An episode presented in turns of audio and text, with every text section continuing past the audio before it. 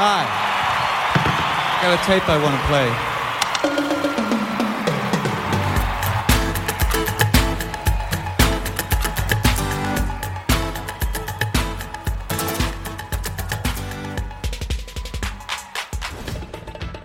Es ist 1983. David Byrne drückt auf den Play-Button und spielt eine Kassette für das Publikum ab. Byrne ist Sänger der Band Talking Heads und der Auftritt wird in dem Film Stop Making Sense festgehalten.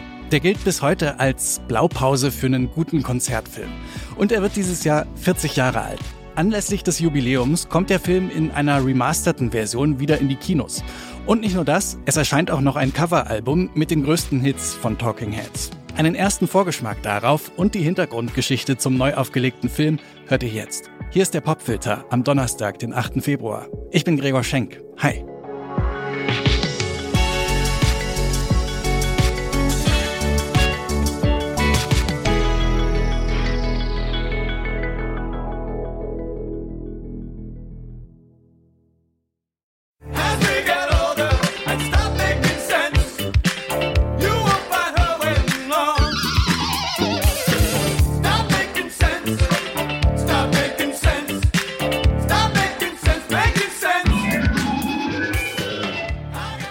Das ist der Song Girlfriend is Better von Talking Heads. Da singt David Byrne von einer flüchtigen Bekanntschaft mit einer Frau und den inneren Zwiespalt, der daraus folgt. Eigentlich ist das nichts für den Protagonisten. Eine richtige Freundin findet er besser.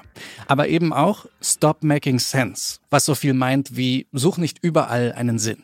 Der Song erscheint 1983 und die Zeile Stop Making Sense, die wird ein Jahr später zum Titel des Konzertfilms. Passt ganz gut zu der Band, die irgendwie alles ein bisschen anders macht als ihre zeitgenössischen Kolleginnen und Kollegen. Let's get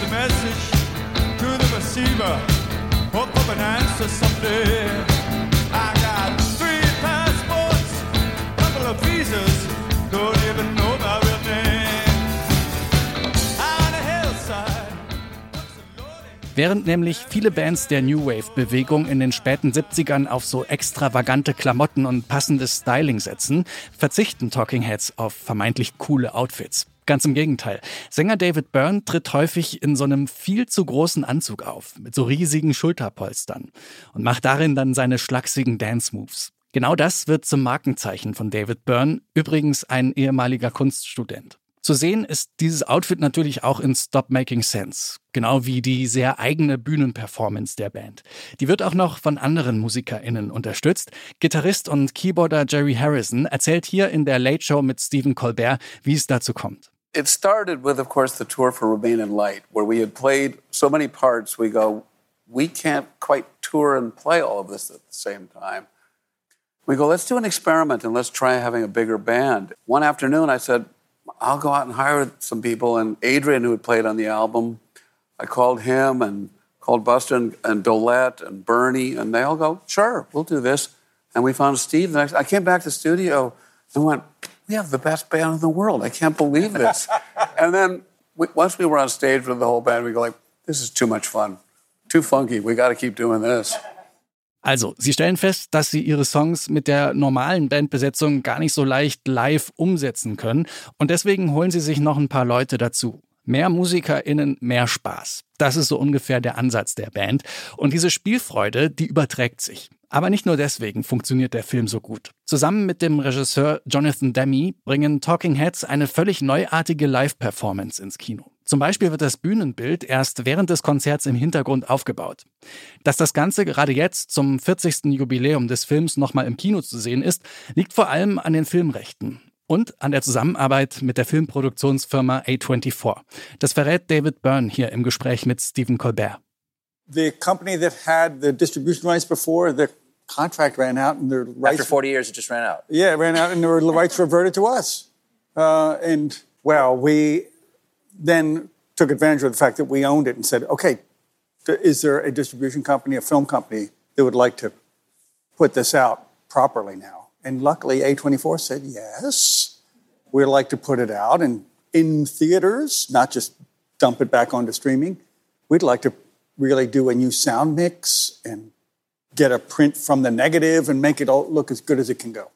Also, nach 40 Jahren laufen die Rechte an dem Film aus und gehen dann wieder zurück an Talking Heads.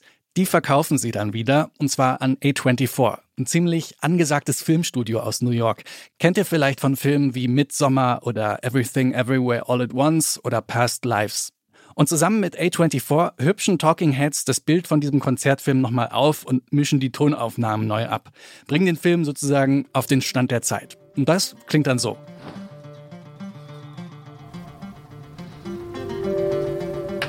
I got a tape I'd like to play you.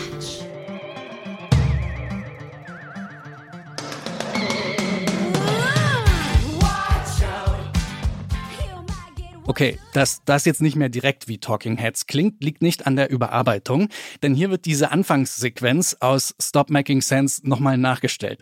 Und zwar von Hayley Williams und der Band Paramore. Die steht zwar nicht direkt auf der Bühne, aber spielt trotzdem eine Rolle beim Talking Heads Update, das rund um den Film entsteht. Denn neben dem erscheint auch noch ein Coveralbum. Auf dem mit dabei sind unter anderem The National, Miley Cyrus und eben Paramore. Die nehmen sich diesen Hit hier von Talking Heads vor, Burning Down the House.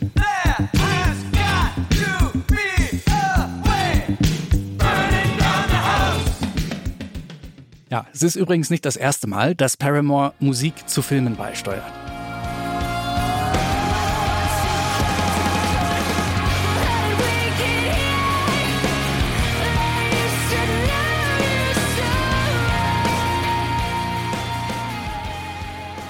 ...2008, da erscheint ihr Song Decode auf dem Soundtrack von Twilight. Und weil der Soundtrack zu Twilight extrem erfolgreich ist, sorgt das auch für den internationalen Durchbruch der Band. Mit dem Pop-Punk von Paramore ist jetzt aber zumindest für den Moment Schluss. Na gut, ein bisschen poppiger als das Original klingt es vielleicht trotzdem noch, aber Paramore orientieren sich hier schon ziemlich stark an den Talking Heads der 80er. Hört selbst, hier sind Paramore mit Burning Down the House, unser Song des Tages im Popfilter.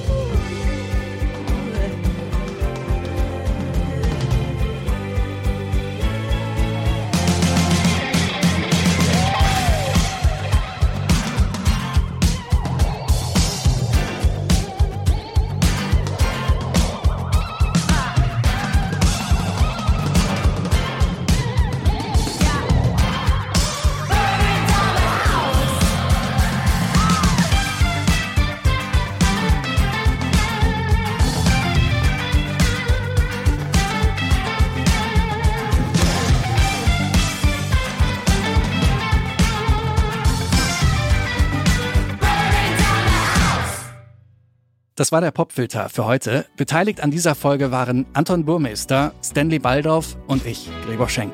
Und wenn euch gefällt, was wir hier so machen, dann abonniert den Popfilter gern oder schreibt eine Rezension und hört auch morgen wieder rein. In diesem Sinne, danke fürs Zuhören und bis morgen. Ciao.